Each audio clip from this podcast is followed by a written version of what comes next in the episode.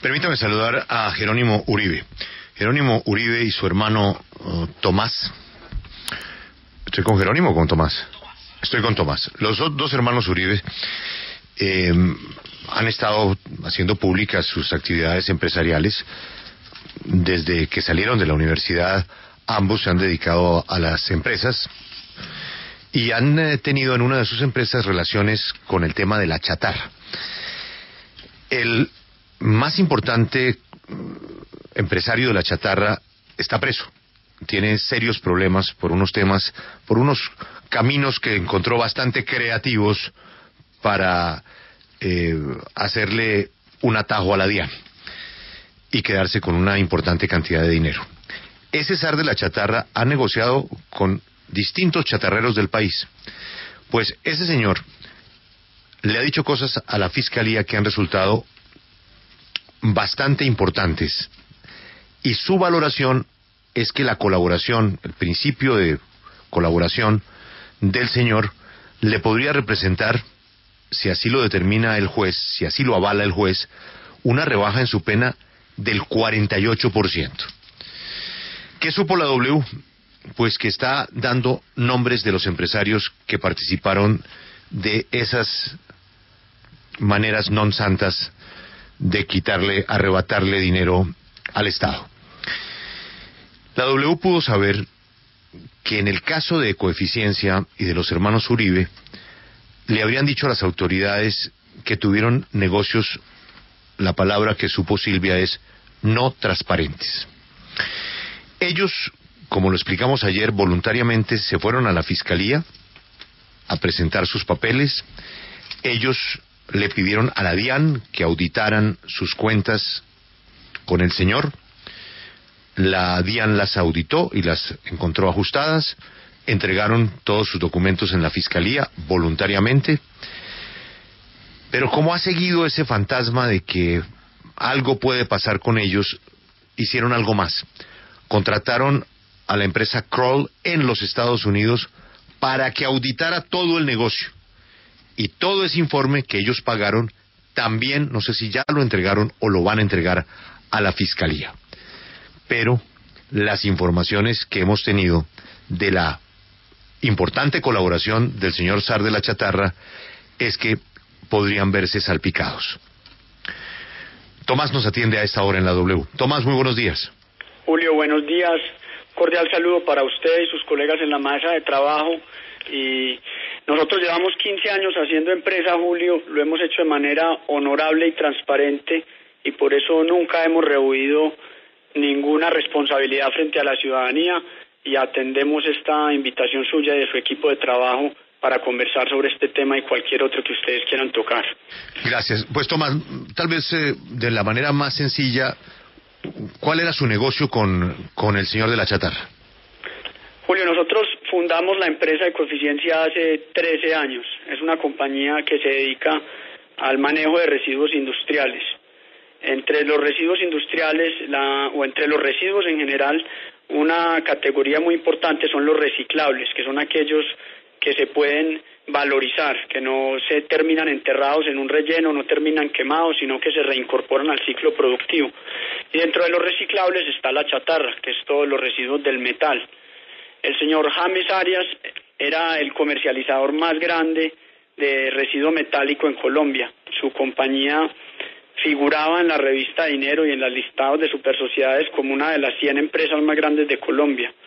Y era, fue uno de los clientes de nuestra compañía con eh, las transacciones entre nuestra compañía y la compañía del señor Arias ascendieron al 2% de los ingresos de nuestra compañía.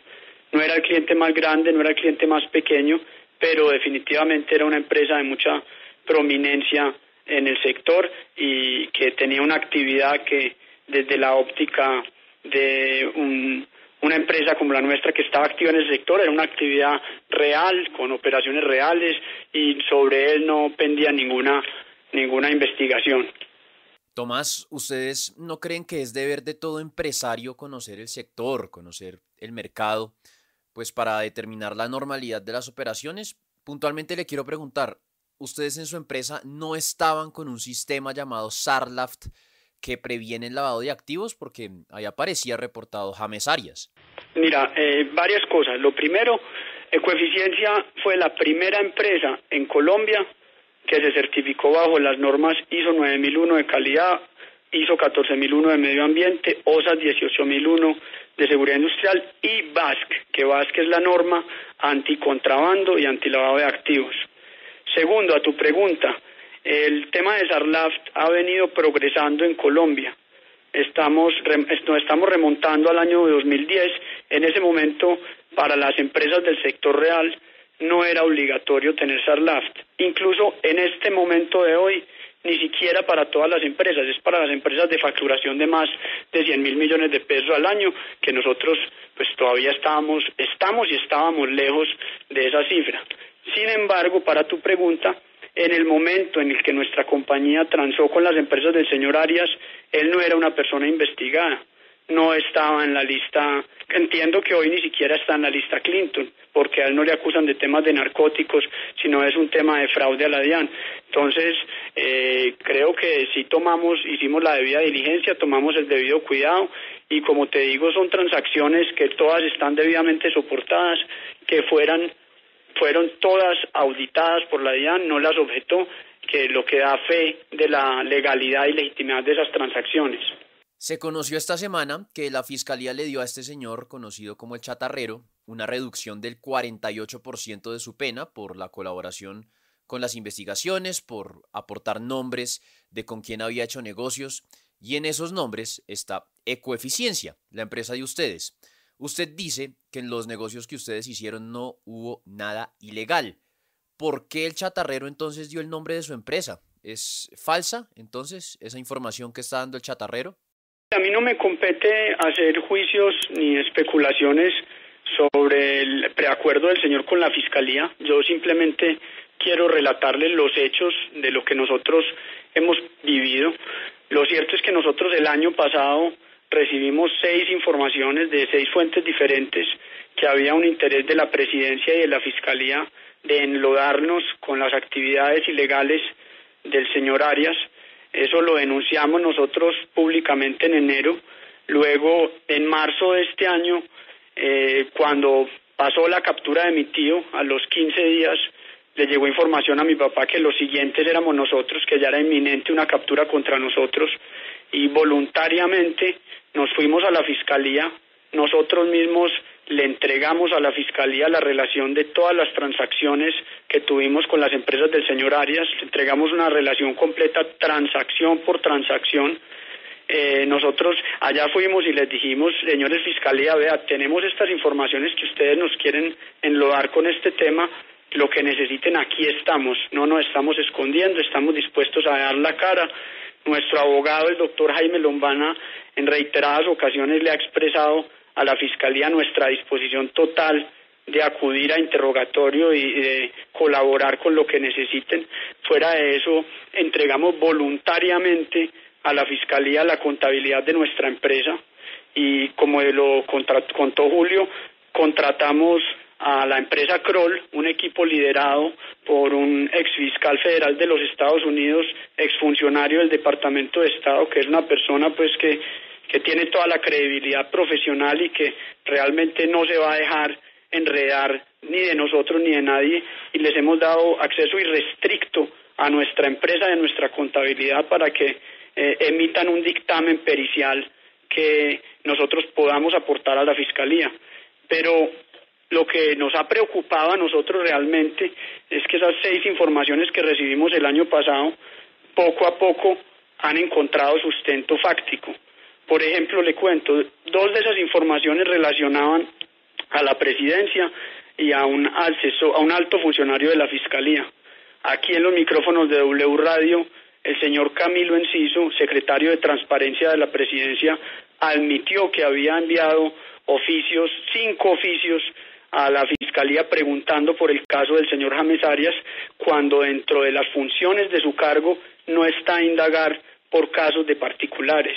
Ese mismo señor Enciso tampoco admitió, admitió que tampoco ha preguntado por otros casos de mucho más cuantía, como por ejemplo Reficar o la corrupción en La Guajira. Otro tema importante que estableció un grupo de estudio de la Universidad Externado de Colombia eh, que se dio a la tarea de analizar las noticias de corrupción eh, provenientes del gobierno nacional y del presidente Santos es que el 34% de las noticias de corrupción emitidas por el presidente Santos y por la presidencia de la República son sobre el tema de chatarra. Por ejemplo, el tema de la Guajira, el 2%, es decir, para el presidente y para el gobierno es 17 veces más importante este tema de la chatarra. Entonces yo me pongo en los zapatos del señor Enciso y yo veo a mi jefe a toda hora hablando de este tema y yo que yo tomo una actitud proactiva. Fuera de eso, pudimos encontrar que en Noticias 1, el 31 de enero de este año, un alto funcionario de la Fiscalía que nos ha venido investigando salió hablando del caso contra de nosotros, diciendo que era que nosotros nos habíamos beneficiado con irregularidades en facturas. Eh, este mismo alto funcionario en su Twitter se, auto, se ha autodeclarado antiuribista. A Jerónimo y a mí en más de 12 ocasiones nos ha atacado en Twitter. Ha dicho que los, voy a citar en comillas, tantos pasajes oscuros de la vida de los Uribe merecen ser investigados.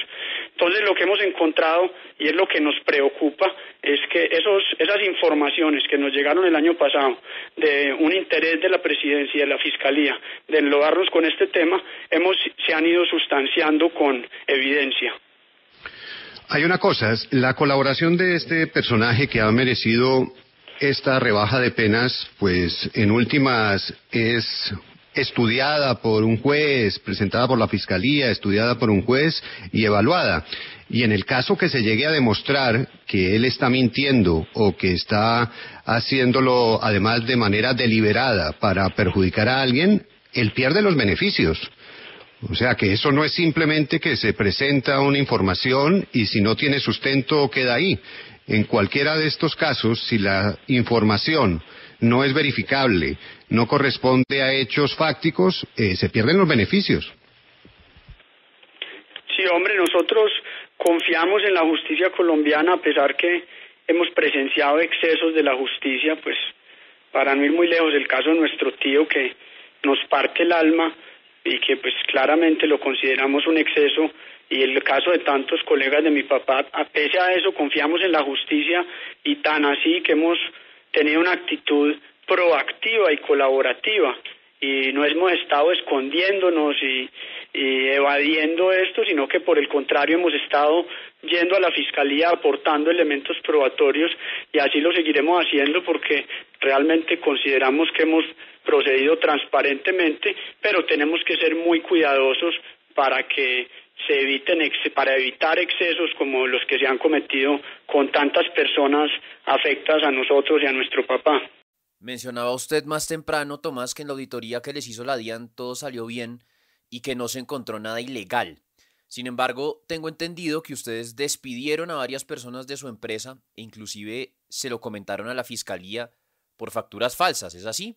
Correcto, nosotros en el año 2011 nos visitó la DIAN y nos, nos cuestionó unos terceros a quienes nosotros declaramos por haberle comprado material. Esos terceros no declararon las transacciones con nosotros. Entonces, a raíz de ese cuestionamiento de la DIAN, nos dimos a la tarea de establecer por qué no habían eh, declarado la material que nos proveyeron y encontramos mediante una investigación muy detallada, muy costosa, que uno de esos proveedores, en colusión con un empleado nuestro, eh, nos emitieron unas facturas falsas, al parecer se repartieron ellos la plata que nos cobraron de más, ellos nos vendieron el material, cobraron un mayor precio, se repartieron esa plata, los denunciamos en la Fiscalía en el año 2011, seguimos la investigación, conseguimos nuevas pruebas, en el año 2013 ampliamos esa denuncia, yo personalmente estuve en la Fiscalía en dos oportunidades pidiendo el impulso procesal. En una de esas oportunidades le pedí a la fiscal que me tomara una entrevista, me tomó una entrevista, enviamos dos solicitudes de imputación y no pasó nada nada con esa investigación. Y ahora, entonces, que nuestros abogados preguntan en la fiscalía, les dicen que es que nosotros somos sospechosos de estar en colusión con el empleado que nosotros mismos denunciamos con el fraude.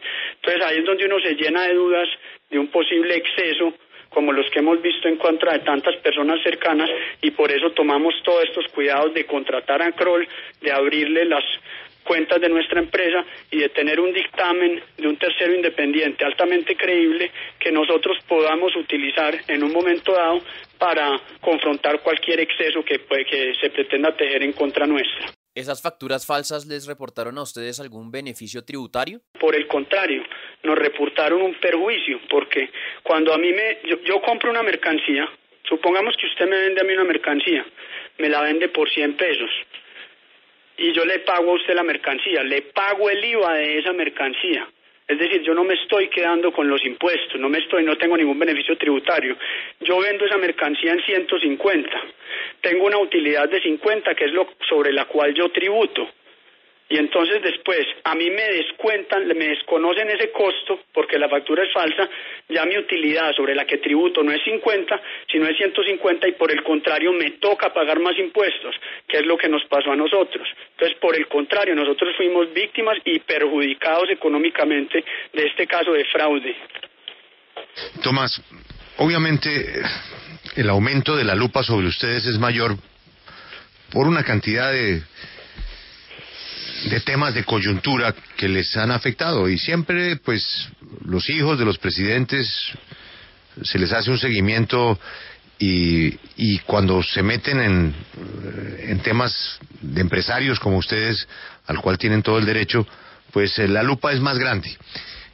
Usted, ante esa preocupación, por otros hechos, por lo que nos cuenta que ustedes han vivido, pues fueron a la fiscalía, se anticiparon con la investigación de la DIAN. ¿Usted está tranquilo con su diligencia en la fiscalía? No sabemos qué piense la fiscalía de lo que usted llevó. ¿Está tranquilo porque tiene una especie de, no sé si sea correcto decir, paz y salvo de la DIAN, que es donde estaría el meollo del asunto? Y como si fuera poco, usted lo refuerza con un investigador ex fiscal de los Estados Unidos de una agencia reconocida en donde allá poco importa quiénes son los Uribe o que, cuáles son los problemas que tenga el presidente con el fiscal, en fin, esa es una agencia que la contratan las empresas más importantes del mundo. Le hago esta presentación es para preguntarle, ¿no será que ustedes están viendo un fantasma que a lo mejor no existe? ¿No será que a lo mejor eh, esos negocios que el señor dijo que no eran transparentes pueden tener una explicación de parte de ustedes y que las cosas no, no son tan graves como, como se pretenden magnificar en los titulares y que el señor pues está entregando la información para beneficiarse, por supuesto, y que tiene derecho al beneficio, por supuesto. Pero ¿no será que ante todo el recorrido que ustedes están haciendo, ustedes están viendo el problema más grande de lo que realmente es? Julio, yo creo que hay unos elementos de juicio que nos obligan a ser extremadamente cuidadosos. Unos de contexto, como es el antecedente que tenemos con los familiares, con los colegas de mi papá, etcétera, pues a mí me parece absolutamente, obviamente increíble que mi tío esté en la cárcel, pero increíble que personas como Diego Palacio, como Alberto Velázquez, ahora César Mauricio Velázquez, que le faltan alitas para volverse un santo, pues es un señor que lo tengo en la mayor estima y consideración ética, moral.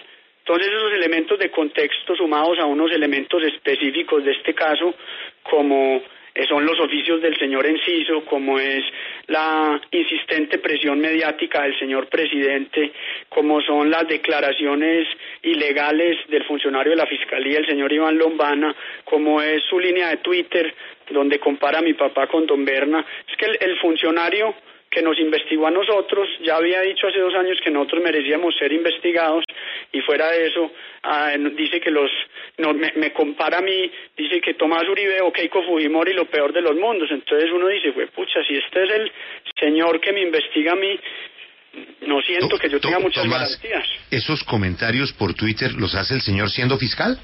Los hace el señor siendo fiscal. Yo tengo ya esas pruebas, las recaudó legalmente el doctor Jaime Lombana, están recaudadas y da esa entrevista conociendo el caso, entrevista que además Julio viola una circular de la Fiscalía. La Fiscalía, bajo la administración del doctor Montealegre, emitió una circular que le prohibía a los fiscales dar declaraciones sobre casos. Y este señor no solamente da una declaración sobre un caso, sino que la da desde su casa y emite una condena eh, sobre el caso. Entonces, todos estos elementos específicos nos generan mucha prevención y es lo que a nuestro abogado, el doctor Lombana, y a nosotros y a nuestra familia nos prende las antenas y nos dice tenemos que obrar con toda la diligencia, toda la proactividad y todo el cuidado. Desde la DIAN nos dicen que ustedes solicitaron devoluciones de renta y ellos le respondieron que por el contrario, ustedes tenían que pagar la renta. Yo te corrijo dos cositas. Lo primero, Julio en su introducción, yo creo que de buena fe, se equivocó diciendo que nosotros habíamos solicitado. Cuando tú me preguntaste por el tema, yo te dije que la DIAN nos había venido a revisar y que nos había cuestionado unos terceros. Y nosotros de buena fe, como te expliqué, nosotros aspirábamos pagar un, un impuesto menor nos sale este fraude, terminamos pagando un impuesto mayor. Por eso te decía, fuimos perjudicados y por eso denunciamos a estos terceros. Quiero darte un datico. El tributarista nuestro en este caso es el doctor Santiago Pardo. Conoce la contabilidad, la médula de la contabilidad de nuestra compañía. Tiene un expediente de 17 mil folios. Yo creo que es una persona que si hubiera evidenciado algo irregular en nuestra contabilidad o en nuestra empresa, sería el primero que hubiera levantado la mano y hubiera dicho, no trabajo con ustedes. Quiero volver a la pregunta de Julio, en la que dice que si ustedes no están exagerando, y discúlpeme por la palabra, con, con el delirio de persecución. Veo que muchas de las cosas que usted dice se parecen a las que dice su papá. Entre ellas, que esta persecución se da por orden de la Casa de Nariño, me pareció entenderle. Yo no me atrevería afirmar que haya una orden del presidente. Eso no sería una, una afirmación temeraria y especulativa. Yo lo que puedo hacer es referirme a los hechos. Y los hechos es que un grupo de estudio del externado cogió y analizó los seis años de gobierno del presidente Santos, qué noticias de corrupción habían sido difundidas por él o por el gobierno, y encontró que el 34% de lejos el tema que el presidente Santos más importancia le ha dado en medios es este tema. Y yo no sé si usted recuerda las eh, gigantescas ruedas de prensa que ha dado el presidente sobre este tema. Entonces, uno tiene, yo creo que es legítimo cuestionarse por qué ese interés desmedido sobre este tema. Desde que comenzaron ustedes en esta actividad, pues ha habido muchas inquietudes y en algún momento en medio de ese proceso, ustedes hablaron con su padre de la posibilidad de mostrar las declaraciones de renta. Eh, ¿Estarían dispuestos a hacerlo finalmente? Félix, si, vea, lo primero que yo le tengo que decir es que todos nuestros bienes, sin excepción alguna, están declarados. Hasta la última res, que en, eh, hasta la última red nuestra está declarada. Lo segundo, mi papá se comprometió en su momento a entregar dichas declaraciones al Procurador General y lo hizo.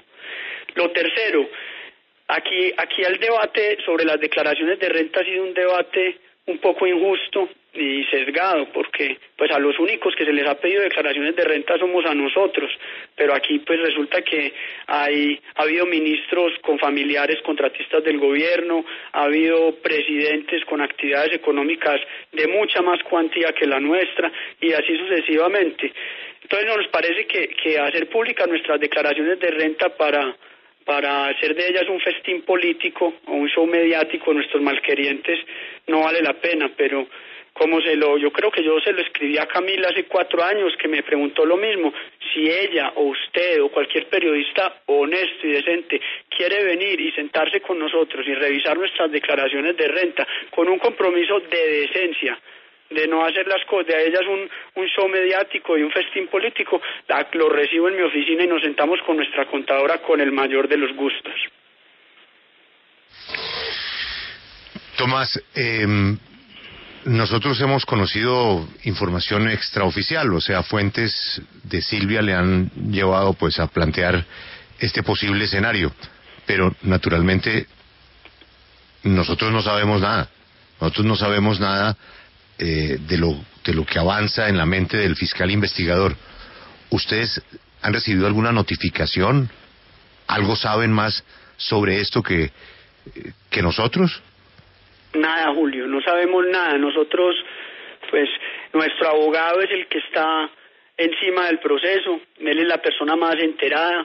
Eh, reiteradamente nos ha expresado Jaime Lombana que él confía en la fiscalía, que esa confianza no se puede eh, traducir con relajación, que tenemos que estar preparados y hacer estas auditorías y tener todo muy ordenado, pero la verdad no, no tenemos nada más allá de lo que ustedes han comunicado.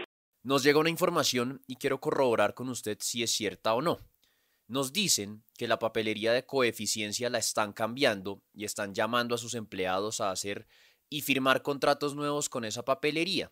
¿Eso es verdad? Si es verdad, ¿por qué lo están haciendo? No, no es que esté cambiando la papelería. Lo que sucede es que nosotros acabamos de atravesar un proceso de capitalización. Eh, tenemos un nuevo socio y a raíz de ese nuevo socio eh, se está haciendo ese cambio no es un cambio de papelería, sino es una sustitución patronal porque en estos procesos de capitalización los nuevos socios no asumen contingencias laborales. Uno como antiguo, como propietario inicial, se queda con todas las contingencias laborales, el nuevo socio no las asume. Vuelvo al tema de las declaraciones de renta. Ustedes se comprometieron públicamente a mostrarlas y demostrar que no se habían enriquecido por cuenta de ser los hijos de su papá, del expresidente Uribe. ¿Por qué ahora dicen que solo las muestran en privado, que un periodista puede ir y verlas, pero no las van a mostrar en público a pesar de que lo prometieron? Mira, nosotros aquí tenemos el, link del video donde nos comprometimos a entregarlas al procurador. Si quieres yo te lo mando ya. Y vuelvo y hago la misma reflexión. Eh, ha habido aquí en Colombia muchos, muchos funcionarios con familiares que han sido contratistas del gobierno. Nosotros no hemos contratado con el Estado. Yo puedo decir que yo no he tenido un solo contrato con el Estado. Ningún funcionario público de Colombia puede decir que yo lo he llamado a intrigar favores. Y menos cuando mi papá era presidente. Nosotros teníamos una norma familiar y era kilómetros de lo público. Ningún ministro, ningún viceministro puede decir que yo lo llamé a pedirle favores. Entonces, también hay una cosa que es el honor y si yo he procedido honorablemente yo no tengo por qué exponerme a un show. Entonces, vuelvo y te reitero, con mucho gusto te mando el link y cuando tú quieras nos sentamos y te muestro todo, como te tú, tú conociste coeficiencia, ya te di el show, te abrí nuestro plan estratégico, te dije, mira, esto es lo que facturamos, esto es lo que pretendemos facturar, estas son las iniciativas estratégicas, le dimos un tour a la planta, yo creo que tú viste que eso no era no era una, una empresa de mentiras, sino que era algo que estábamos construyendo de verdad con esfuerzo y con, con la añoranza de construir una empresa de verdad, que perdurable en el tiempo. Entonces, cuando uno ha precedido con honorabilidad, con disciplina, con trabajo, pues hombre, eso sí, un exponerse esos shows de verdad que, que no es cuestión de transparencia, es cuestión de honor. Tomás, usted acaba de dar un nombre y quisiera confirmarlo. ¿Su tributarista es Santiago Pardo? Es correcto. Tomás, muchas gracias por el tiempo, por las explicaciones y pues esperaremos a que se pronuncie la Fiscalía y que nos cuente cuáles son todas esas informaciones tan valiosas que entregó el llamado zar de la chatarra. Ha sido usted muy amable y gracias nuevamente por estar en la W. A ustedes gracias Julio y siempre estaremos prestos a atender cualquier inquietud que tengan sobre nuestro proceder. Muchas gracias.